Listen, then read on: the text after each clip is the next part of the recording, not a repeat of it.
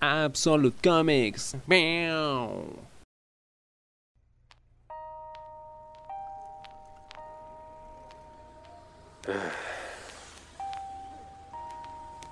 Hay mañanas en que cuesta más trabajo digerir el desayuno,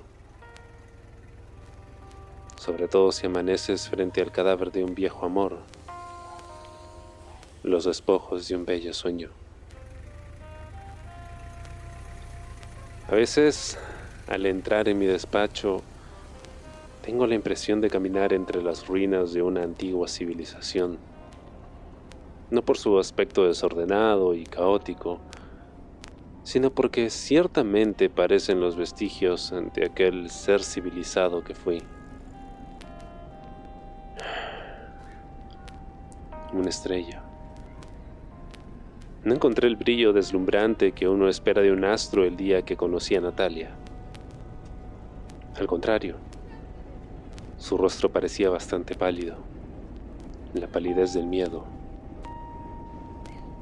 Me pareció una extravagancia que alguien se preocupara por recibir tantas muestras de cariño y devoción por parte de sus admiradores, hasta que leí aquellas notas. Se trataba de hacer un trabajo discreto y eficaz, y cuando yo me esmero, soy muy discreto y sobre todo eficaz. Quedó encantada con los resultados, tanto que decidió no prescindir de mis servicios. Fue la época más feliz de mi vida. No tenía nada de sobrenatural. Se trataba de una persona normal y corriente, con sus problemas, sus emociones, sus inquietudes y sus eh, debilidades. Y como nadie es perfecto y no existe el amor a la carta, las circunstancias vencieron y acabaron por separarnos. Desde entonces no había vuelto a verla. Una estrella se había eclipsado dejando mi pasado totalmente oscurecido, perdido en algún lugar entre las sombras, y nadie puede vivir sin pasado. Ahí fuera, oculto en algún sitio, se encontraba el culpable. Culpable al menos de dos muertes la de una persona y la de mis recuerdos. Hasta hoy, ese cabrón iba a pagar por ello.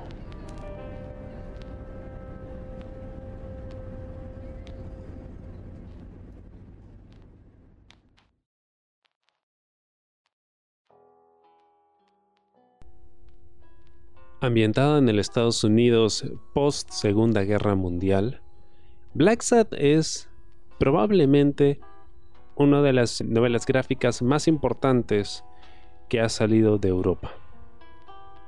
Publicado originalmente en el año 2000, aunque no ha sido tan extensa como muchas otras obras clásicas, cada volumen publicado de Black Sad se convierte en un éxito rotundo de ventas. No solo eso, también de crítica.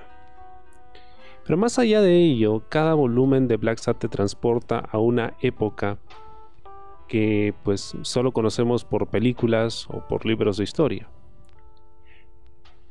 Pero cuyas emociones, cuyos puntos de vista, giros argumentales y sobre todo sus personajes podemos encontrar en la vida diaria.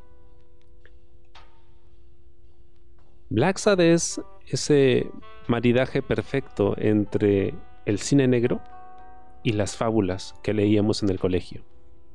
Añade un poco de contexto histórico, algunas referencias, un arte espectacular y una forma muy única de contar historias que logran que en un pequeño tomo de unas 60 y algo páginas pues te introduzcas de lleno en este mundo que se ve tan real y a la vez tan calcado de una película animada de Disney que uno no termina de saber qué cosa es exactamente lo que te engancha tanto a este mundo. Pero sabes que es algo especial. Black Sad es uno de mis cómics favoritos. Esperé años para poder leerlo. Me tomó mucho tiempo poder recopilar todos los volúmenes que se habían publicado hasta el momento. Siempre estaba agotado. Y cuando por fin pude poner mis manos en uno de esos tomos y devorarlo, supe que había valido la pena la espera. La de Black Sad es una historia atemporal. Es más una aproximación a la vida del protagonista. Nos acercamos y nos alejamos de su viaje constantemente. Volvemos a él en diferentes puntos de la historia. Y hasta cierto punto uno se siente como su compañero de viaje. Como si se tratase de un clásico como el corto maltés, Black Sad pues nos lleva de una época a otra, recorriendo momentos significativos de la historia estadounidense que no por ello dejan de reflejar realidades que se vivían y que aún se viven en otras partes del mundo. Vamos a hablar de la posguerra, vamos a hablar de la Guerra Fría, vamos a hablar de la cultura beatnik, vamos a hablar del jazz, porque hay mucho jazz, hay mucha música aquí. Vamos a hablar también de temas tan crudos como el racismo y el Ku Klux Klan. Y todo esto envuelto en las sublimes sombras del mejor cine negro. Trataba de un experimento narrativo que mezclaba un género tan antiguo como la fábula y un género tan moderno como el policíaco. Y en ese sentido fue eh, ese, ese tan bonito, tan interesante, lo que me sedujo para, para interesarme en el personaje de Black que Juan había creado y había dibujado ya en historias cortas para lanzar un proyecto más ambicioso.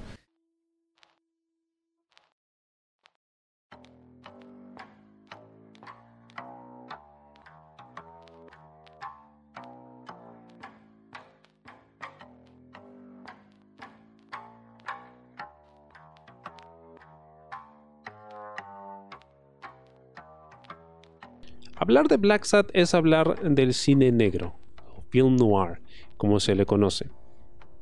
Algunas personas pues pueden creer que el cine negro tiene que ver con que las películas estuvieran hechas en blanco y negro. Pero lejos de ello, en esa época en que empiezan a aparecer las primeras obras de este género, ya teníamos el cine a color. El cine negro en realidad es una elección estética, es decir, el director elige que su película no solo sea en blanco y negro, sino que también tenga estos tonos claro-oscuros, esta mm, fuerza que le ponen en la sombra al momento de manejar la cinematografía, es decir, la iluminación en cada una de las tomas, en los encuadres. Y aunque alcanzó su pico en la década de los 50 en Estados Unidos, eh, sus orígenes vienen de un poco más atrás. Vamos a volver al mundo antes de la Segunda Guerra Mundial. En Alemania surge un movimiento artístico llamado expresionismo. En aquella época el cine aún era mudo, se empezaba a implementar el sonido y de esos días tenemos clásicos como por ejemplo Nosferatu, no, muy conocida película del cine mudo con el conde Orlok, no el conde Drácula porque no tenían los derechos, sino también eh, el gabinete del doctor Caligari, entre otras muchas, que utilizaban esta propuesta estética, ¿no? de contrastes muy fuertes, el uso continuo de sombras y claroscuros para poder no solo resaltar el rostro de los protagonistas, sino también las locaciones donde se hacían estos films, que generalmente eran de serie B, no necesariamente contaban con un gran presupuesto, así que utilizaban mucho de esta iluminación para poder ocultar las carencias que tenían, por ejemplo, en temas de los sets donde se grababan.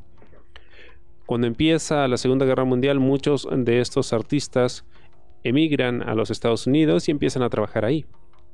Al mismo tiempo, en el país del norte, pues eh, teníamos la aparición de las novelitas pulp, ¿no? Pulp, eh, que es un término que hace referencia a la pulpa, ¿no? del papel con el que se imprimían esas historias, que generalmente eran publicadas en diarios, en periódicos, no en capítulos. Entonces todos los días comprabas un diario y podías ir leyendo un capítulo más de estas novelas, que por lo general trataban de eh, temas policiales, ¿no? Recordemos que en la década de los años 20 eh, y 30 todavía teníamos la prohibición en Estados Unidos, entonces aparecen muchas mafias que crecen y se hacen muy ricas traficando alcohol. Entonces estos temas siempre van a aparecer en estas novelas. Por un lado entonces tenemos las temáticas policiales y por otro lado tenemos el expresionismo alemán que se juntan.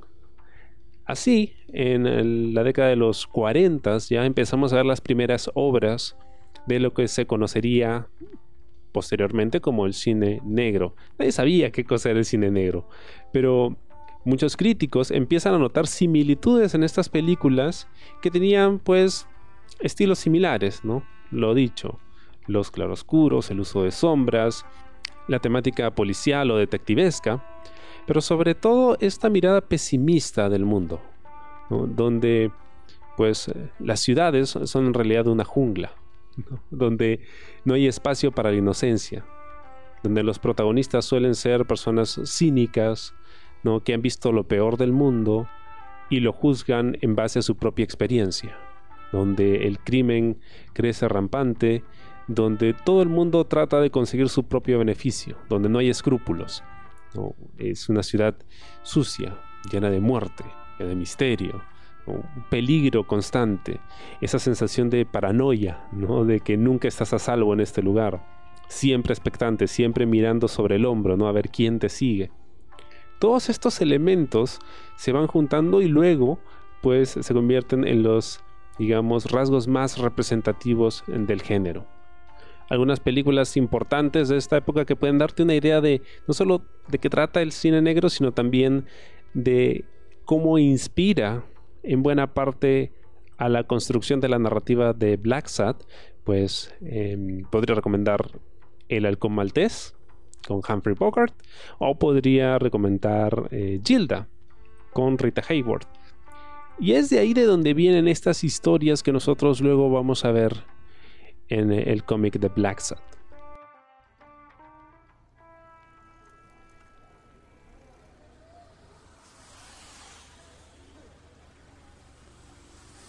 León Kronsky, guionista de cine. Ese era el nombre y la profesión del último amante conocido de Natalia. Todo parecía indicar que León había salido precipitadamente de viaje, como huyendo de algo. Pero algo no encajaba. No parecía la casa de un tipo que pudiese darse el lujo de contratar su propio servicio de seguridad.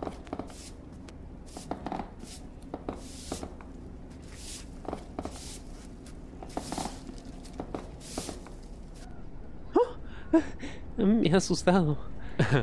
Eh, pero, ¿quién es usted? Eh, soy un íntimo amigo del señor León. Tengo las llaves del piso. Así que he entrado a recoger unos libros que le había prestado. Porque llevo días intentando localizarlo y no hay manera. ¿Será que ha salido de la ciudad? Eh, sí, se ha ido de viaje. O al menos eso es lo que me dijo su otro amigo. ¿Otro amigo? ¿Quién? Hmm, pues la verdad, no sé, no me dijo su nombre pero lo que le aseguro es que no puedo olvidar ese par de ojos saltones.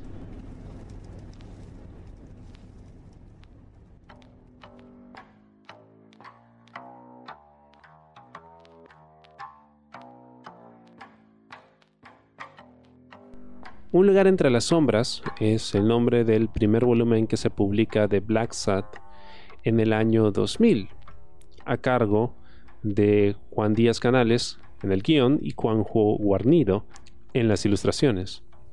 Y aunque fue un éxito inmediato, en realidad pues no lo habían pensado así cuando habían intentado hacerlo varios años antes. De hecho, les había costado bastante el encontrar los recursos y el apoyo para poder producir esta historia. Sin embargo, eso les dio tiempo para poder desarrollarse en los campos que definitivamente marcarían la pauta y el estilo de lo que íbamos a ver en Blacksa. Juan Díaz Canales, madrileño nacido en el 72, pues se dedica al ámbito de la animación. De hecho, en el año 96 funda su compañía Tridente Animation, con la que hace diferentes trabajos no solo de guionización, sino también animación, ya sea para cine o televisión. Por su parte, Juanjo Garnido, nacido en Granada en el 67, pues eh, también iba por una ruta similar. De hecho, empezó a hacer algunos trabajos para Marvel en sus oficinas en Europa, hasta que llega a los estudios de Walt Disney en Francia, donde pues entre otras cosas hace trabajos de animación para películas como Tarzán. Mi carrera en el cómic se centra en, Blacksa, en ese personaje que creó Juan Díaz Canales a, final, a principios del año 90 y que, y que bueno, que, que, yo le pedí que me cediera como dibujante, o sea, él lo quiso dibujar en un principio, pero, pero bueno, a mí me entusiasmaba tanto la idea de, historias policíacas con personajes con cabezas de animales que, aquel tema me parecía tan sugestivo de, dibujar que lo convencí de que, de que escribiera las historias para mí, para que yo pudiera dibujarlas. Si bien estos dos ya se habían conocido antes, pues la vida los lleva por caminos separados hasta que se reúnen y finalmente encuentra una editorial que le da luz verde al proyecto. Targot, que es una de las editoriales más importantes eh, de historietas o novelas gráficas en Francia y quizá en toda Europa, les da el ok y publican en noviembre del 2000 el primer volumen de Black un lugar entre las sombras. Y de hecho, esa va a ser una constante en, la carrera de ambos artistas, porque si bien han seguido publicando Black Sat, pues en varios momentos de su carrera se han separado para hacer trabajos eh, de forma independiente y luego han vuelto a juntarse. Cuando yo asistí con, mi ojo a, lo que fueron las primeras páginas de Blasas, pero dibujadas por, Juan Díaz Canales, mi guionista, aquello me entusiasmó. Para mí adentro yo me decía, yo quiero dibujar esto. Este personaje, ¿por qué no se me habrá ocurrido a mí, maldita sea? ¿Por qué no se me ha ocurrido a mí este personaje? Esto es fantástico. Esto es lo que yo quiero, lo que yo querría dibujar.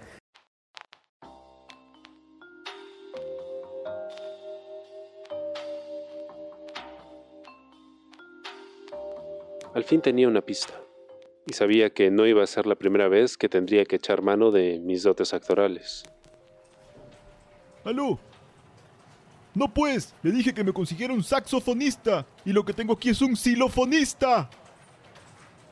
No, claro que no es lo mismo un saxofón que un xilófono. ¿Sabe qué? Que le jodan. Señorita, hágame el favor de llevarse a este sujeto lejos de mi vista. Y no me pase más llamadas en toda la mañana. Estoy rodeado de inútiles. Eh, buenos días, señor Senok. Deme una buena noticia o márchese. Eh, buenos días, señor Senuk. Soy JH Blackmore de la agencia Smoke, Cobradores de Morosos S.A. De modo que busca a León. Pues haga el favor de avisarme si la encuentra. Es más, si hacen un fondo común para partirle las piernas, yo seré el primero en apuntarme. Primero asesinan a la actriz protagonista y después el guionista se da la fuga. ¿Cómo? ¿Es que no sabe dónde está? No, ni siquiera eso me dijo su amigo, el que vino a decirle a mi secretaria que se iba de viaje. Mm. ¿Un tipo de ojos saltones?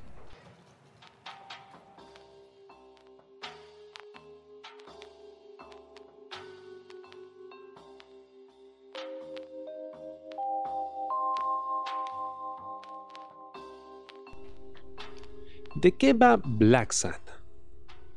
John Blacksat es un detective que se dedica a resolver trabajos por encargo, que es el típico cargo del protagonista de una película de cine negro, del cine policíaco, que es la del detective privado. En su primera aventura, Un lugar entre las sombras, un viejo amor suyo ha sido asesinado. Una actriz a la que él ayudó en alguna ocasión y que fue su amante apareció muerta en su casa y nadie sabe por qué. Él lo toma de manera personal y decide encontrar al asesino a pesar de que la policía no esté muy de acuerdo con sus métodos y de hecho le pida no participar de las investigaciones. Y si bien esta primera entrega de Black Sat es muy similar a lo que nosotros, como dije, podemos encontrar en películas del cine negro, conforme pasan los años y con nuevas entregas, vamos a ver que sus aventuras, si bien tienen estos guiños a lo que es el cine negro y a lo que era la propuesta inicial, vamos a ver que no necesariamente vamos a ver lo mismo en cada uno de los tomos por venir. Siempre hay algún misterio que resolver. Eh, siempre hay peligro, ¿no? Siempre hay enemigos y demás. Pero no necesariamente vamos a verlo a él en su despacho, ¿no? recibiendo clientes que le piden investigar algo. No, por el contrario, vamos a verlo recorrer diversas partes de Estados Unidos, lo que nos permite también conocer diferentes escenarios, expresiones eh, culturales ¿no? y momentos de la historia de este país en los que él simplemente pues se ve involucrado por el azar, ¿no? Por la mala suerte que tiene al ser un gato negro y a la que él hace referencia en muchas ocasiones. Y es que el hecho de que él sea un gato negro, pues no es gratuito. Como dije, tiene que ver y hace mucha referencia a lo que representa su suerte o cómo él se ve, ¿no? Como alguien quizá hasta maldito, por la mala suerte que ha tenido a lo largo de su vida. Sin embargo, y como suele suceder en toda buena fábula, pues siempre hay como que un rayito de esperanza, una luz al final del túnel. Y es importante mencionar lo de las fábulas porque vamos a encontrar las dos características principales de lo que compone una fábula en Black que son, primero, em, personajes antropomórficos, animales, que se comportan como humanos, y segundo, pues la moraleja, o la reflexión final. Porque todas estas historias tienen una reflexión. Claro, no te las ponen como en las fábulas al final diciendo, bueno, y la moraleja es tal, tal, tal, tal. O como pasaba, por ejemplo, en la serie animada de He-Man, ¿no? Cuando salía el personaje principal al final de la serie y decía, y recuerden amigos, y daba su enseñanza. No, esa la vamos a encontrar de forma un poco más sutil, ¿no? En los diálogos, en las reflexiones que hacen los personajes, en el aprendizaje que queda luego de haber vivido esa aventura. Del mismo modo, tampoco es gratuito que diferentes personajes eh, que aparecen, ya sea por una sola ocasión o que sean recurrentes en la serie, pues tengan determinado tipo de animal representándolos. Por ejemplo, el periodista es una comadreja, el comisario de policía es pues un pastor alemán, el productor de cine es una morsa, ¿no? El asesino a sueldo es un reptil. Y así, vamos a encontrar todas estas particularidades en los personajes que pues son pequeños detalles que tanto Juan Díaz Canales como Juanjo Guarnido aprendieron en su trabajo en animación. Porque si uno ve a los personajes puede pensar que esta es una novela para niños, ¿no? Porque se ven bastante amigables, ¿no? Son animales hasta pueden llegar a verse tiernos, pero cuando uno lee la obra se da cuenta de que definitivamente no es para niños. Y es que Black Sad pues contiene mucha violencia gráfica, hay sexo y hay temas muy muy duros. Y al tratarse de una novela gráfica europea o un álbum como se le conoce, pues estas historias podrían considerarse autoconclusivas. Es decir, si tú lees alguna de estas aventuras por separado, probablemente la entiendas. Sí aparecen algunos personajes que vimos anteriormente en otros volúmenes, pero eso no quiere decir que necesariamente hayas tenido que leerlos para poder entender de qué va la historia. A pesar de ello, sí recomiendo leerla en orden cronológico porque es no solo realmente buena, sino también pues ayuda a conocer mejor de dónde vienen estas relaciones que entabla nuestro protagonista a lo largo de sus aventuras.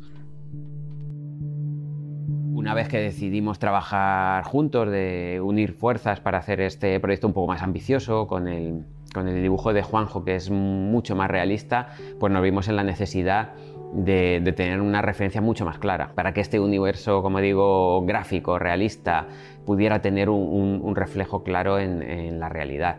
Y anduvimos dudando entre, entre diferentes momentos emblemáticos del género negro. Pero en un momento dado, la mayor influencia, un poco lo, por pertinencia, nos pareció que los años 40, 50 era una época dorada, sobre todo de, a nivel del cine, de cine negro, y que estéticamente nos encantaba y que por supuesto había muchísimos temas en esa América de los años 50, que es la que finalmente elegimos, en las que nos iban, bueno, nos, venían como anillo al dedo ¿no? para contar las historias de Black Sabbath.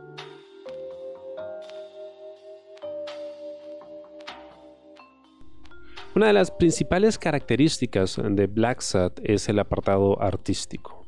Juanjo Garnido pues trabajó como había mencionado, para empresas de animación incluidas Disney. Ha trabajado en películas de animación y tiene un estilo muy cinematográfico. no solo en la forma en la que compone cada una de sus viñetas, en términos de la iluminación, los colores, sino también en cómo cada una de estas viñetas se siente como si estuviéramos viendo el encuadre de una película. Black Sad es una novela gráfica que estoy seguro funcionaría perfectamente en el cine. Y no hay demasiado que hacer, no hay mucho que adaptar, porque cada una de esas viñetas funciona como un excelente storyboard. Y también podemos notar una evolución en su arte, no solo a nivel de las acuarelas, que incluso han sido estudiadas y hay publicaciones donde se habla de las acuarelas de Black que son realmente sublimes y la cantidad de detalles que él agrega a cada una de las viñetas, sino también en términos de la paleta de colores, por ejemplo, ¿no? como en los primeros álbumes de Black utilizamos tonos un poco más sepias, un poco más fríos, ¿no? hay mucha psicología del color en ello pero suelen ser un poco más planas, no necesariamente hay demasiado color, pero conforme van avanzando eh, los álbumes y la vida de Black Sad también va cambiando, va visitando otros lugares, va conociendo otro tipo de personas, vemos también que cada vez se enriquecen más de color. El formato en el que suele publicarse este tipo de novelas gráficas en Europa, es decir, en álbum, pues permite que se aprecie mucho mejor el detalle de cada una de las viñetas por el gran tamaño que suele tener.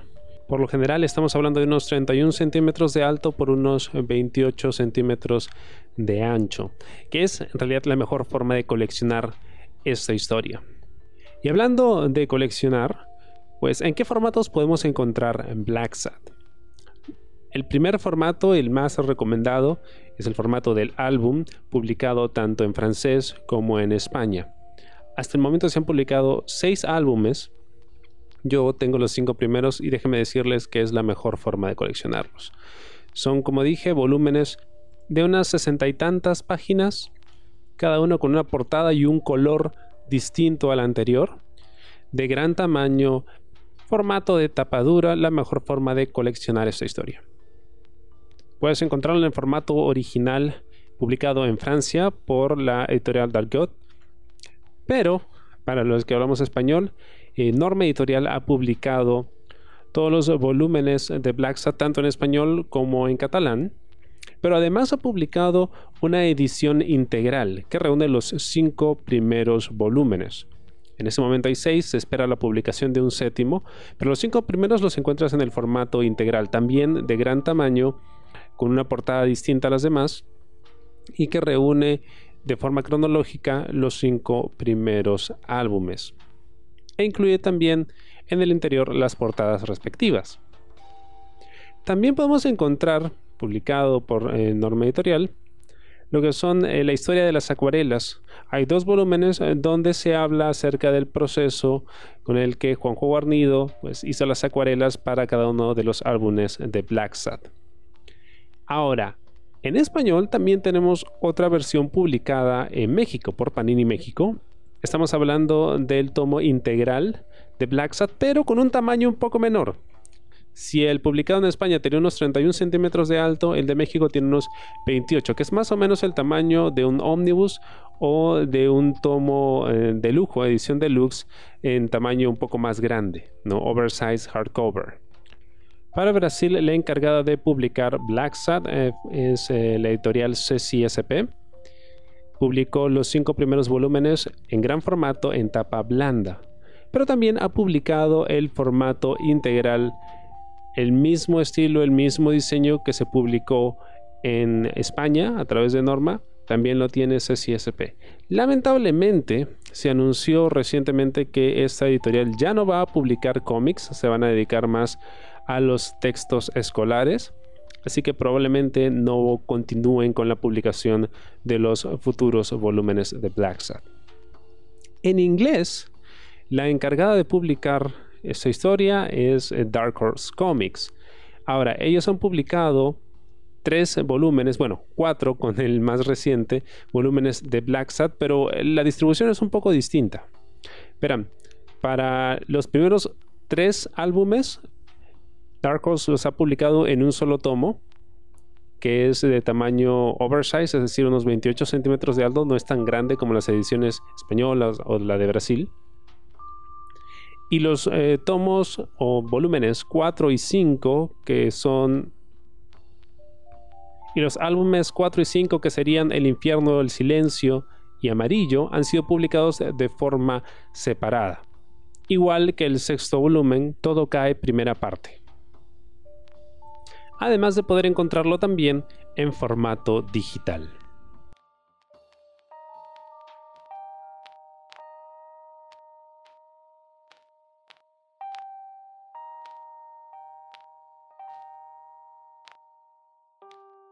La humedad me calaba hasta los huesos, y Smirnov no tardaría en roer lo que quedara de ellos. Y Smirnov, el jefe de policía que me había ordenado quedarme fuera del caso, no tardaría en roer lo que quedara de ellos. Con este panorama tan alentador, y luego de la terrible golpiza que me dieron por andar de fisgón, me quedé dormido. Soñé con ella. Por la mañana me sentí profundamente triste. Buenos días, Blacksat. Pase y póngase cómodo, comisario Smirnov. Esta es su casa. Mm, supongo que tendrá curiosidad por saber por qué lo he encerrado. Verá, Smirnov. Cada vez creo más aquello de la curiosidad mató al gato. Ah. ¿Sabe Blacksat? El caso de la Wilford se está poniendo muy peligroso. Le he detenido para evitarle problemas. Pues como ve, ha llegado un poco tarde. Me han dejado la cara hecho un mapa. Bah, eso no es nada. No creo que le importe ser un poco más feo durante una temporada. ¿Un cigarro? Vamos, no ponga esa cara de póker, John. Tengo algo importante que decirle. Al parecer, mis investigaciones apuntan demasiado alto, así que he recibido órdenes de tapar de alguna manera este turbio asunto. ¿Oh? Y no me queda más remedio que ceder. Esos cabrones saben dónde me aprieta el zapato. Yo estoy fuera de juego, pero usted no. Esto es lo que le propongo elimine a ese bastardo asesino y yo me ocuparé personalmente de cubrirle las espaldas. ¿Por qué hace esto, Smirnov? ¿Sabe por qué? Porque me gusta imaginar un mundo justo en el que hasta los poderosos paguen sus culpas. Lo sé, en el fondo soy un ingenuo.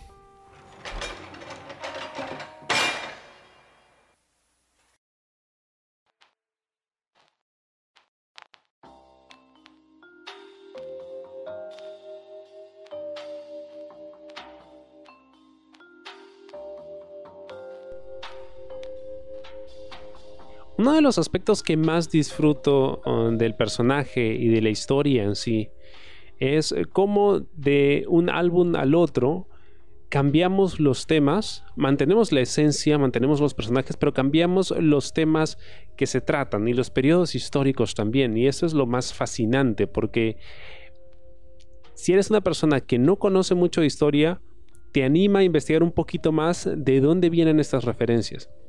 Y si eres alguien a quien sí le gusta la historia, como es mi caso, uno se siente mucho más recompensado de la lectura de Black Sat. Como había comentado en el primer tomo, Un lugar entre las sombras, vemos una historia típica del cine negro, ¿no? del film noir. es un detective privado, matan a una conocida suya y él se jura encontrar al asesino. Pero para el volumen 2 la cosa cambia radicalmente. Estamos hablando de Arctic Nation.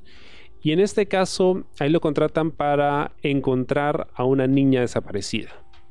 ¿Ok? Pero aquí vamos a tratar el tema de la raza y la discriminación, el racismo. Porque la niña que ha desaparecido es de color negra. Bueno, en este caso es una niña antropomórfica, ¿no? De color negra. Pero también en ese lugar a donde llega Blacksat a realizar la investigación, pues se encuentra con una especie de partido similar al Ku Klux Klan que habla de la supremacía de los animales de raza o de color blanco, cuyo pelaje es de color blanco. Y aquí es donde John Blackstad conoce a uno de los personajes más entrañables que vamos a ver en sus aventuras. Eh, se trata de Weekly, una comadreja, eh, que es un reportero gráfico, es un fotógrafo de un diario y precisamente está en la ciudad para poder cubrir los acontecimientos, ¿no? Porque de la misma forma en que ocurrió en Estados Unidos en aquella época, de pronto aparecían personas colgadas, ejecuciones públicas realizadas por los eh, supremacistas blancos. Para Alma Roja, que es el tercer álbum, nuevamente cambiamos de contexto. En este momento estamos hablando eh, directamente de dos cosas. Primero, la Guerra Fría. Luego de que Estados Unidos y bueno, los aliados ganan la Segunda Guerra Mundial, empieza esta carrera armamentista contra Rusia, ¿no? Y se ve a todo nivel, en términos no solo de quién tenía las armas más poderosas, sino también quién llegaba a la luna, ¿no? quién influenciaba a más eh, países, y de ahí vinieron muchísimas otras cosas con las que tuvimos que lidiar por los próximos 50 años hasta que esta termina a finales de los 80s, principios de los 90s, con la caída del muro de Berlín y la disolución de la Unión Soviética. En esta ocasión Blacksat ya no trabaja como detective, sino que la falta de trabajo pues lo lleva a realizar cualquier tipo de labor que pueda encontrar y en este caso se le ofrece ser el guardaespaldas no de un personaje bastante rico, un anciano millonario. Y en esas idas y venidas se reencuentra con un profesor suyo, ¿no? el profesor Otto Lieber, que era una mente brillante y pues que le trae muchos recuerdos. Y aunque todo parece ir bien, pues existe la amenaza de que los planos de un arma nuclear hayan sido filtrados a la Unión Soviética. Y Blacksat termina involucrado en todo esto. Tiene que encontrar a los responsables y tiene que encontrar los planos antes de que caigan en malas manos. Pero al mismo tiempo, nos cruzamos con un grupo de intelectuales, ¿no? Artistas, de mente un poco más liberal, no de tendencias más de izquierda, que son perseguidos por el gobierno. En la década de los 50, el senador Joseph McCarthy encabezó lo que se conocería como una especie de cacería de brujas, ¿no? tratando de encontrar a cualquier persona que pudiese eh, ser afiliada o afín de las ideas comunistas, ¿no? a los rojos, a los de izquierda. Y empezaron a meter a la cárcel a muchísimos pues artistas, productores de cine, intelectuales, poetas, de todo un poco. Y Blacksad también termina involucrado en todo esto. Para los fans, em, Alma Roja es considerada quizá la mejor historia que se ha hecho de Blacksad hasta el momento.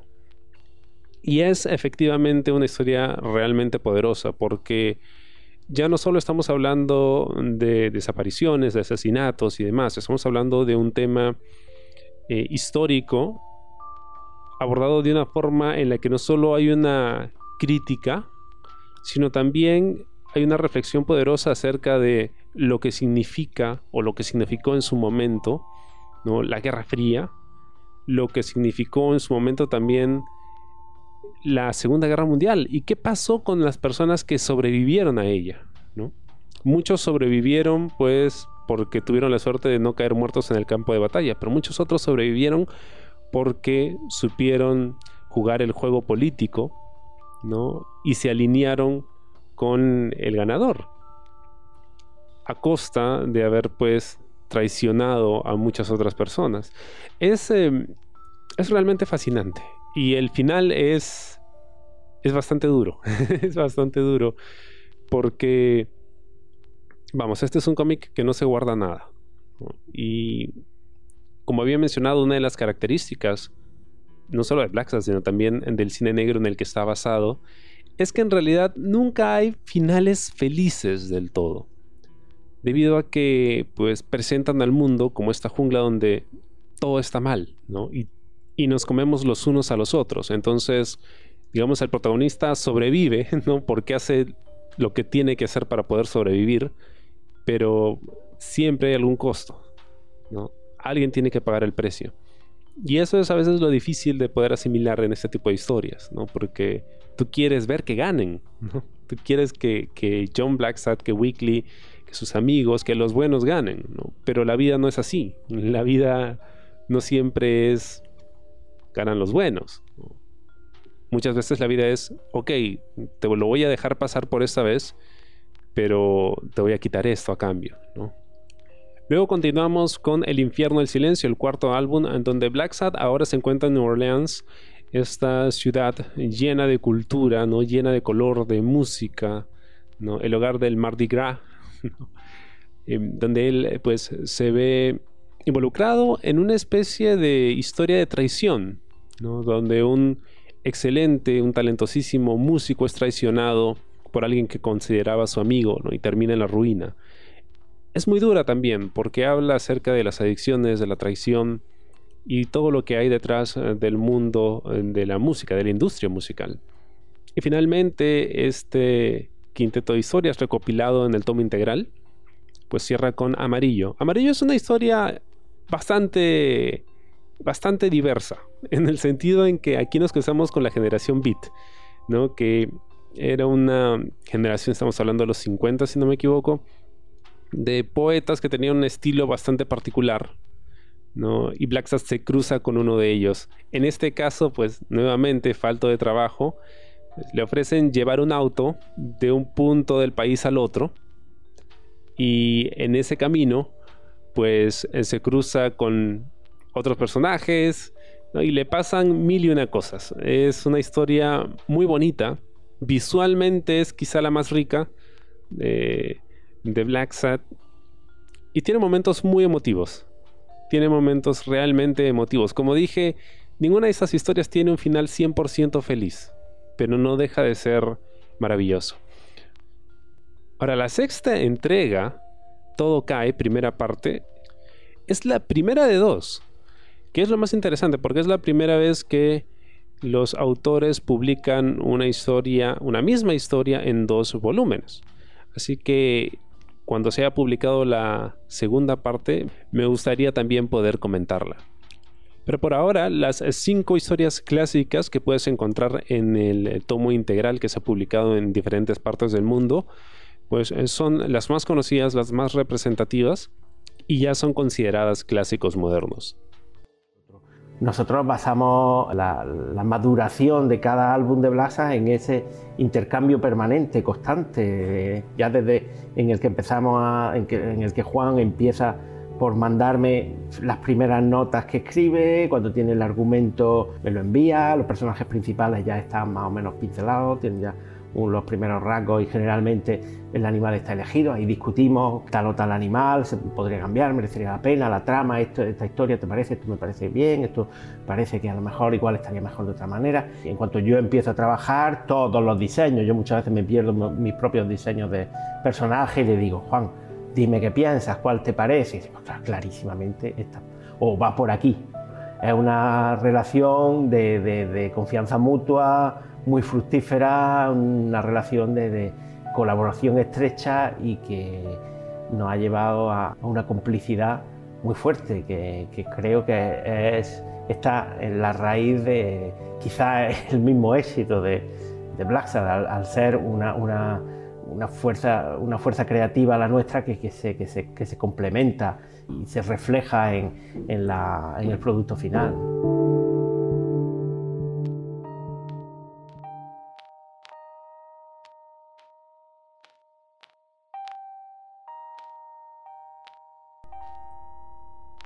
Black Sad es uno de mis cómics favoritos porque siento que acompaño el viaje de un amigo.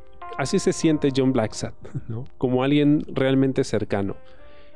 Y de repente tengo la oportunidad de ser testigo de estos momentos de su vida, en los que cae, se vuelve a levantar, aprende y nunca deja de madurar. Además de nunca dejar de sorprenderse con lo mala que puede llegar a ser la gente pero que también puede llegar a ser realmente bondadosa cuando se le da la oportunidad. El arte es mágico, es sublime, visualmente es una joya. El protagonista es un ícono. Se han hecho hasta videojuegos basados en Black Sad y espero que en algún momento tengamos una película. Pero independientemente de ello, siempre vamos a tener los cómics, las novelas gráficas, que son realmente una obra maestra.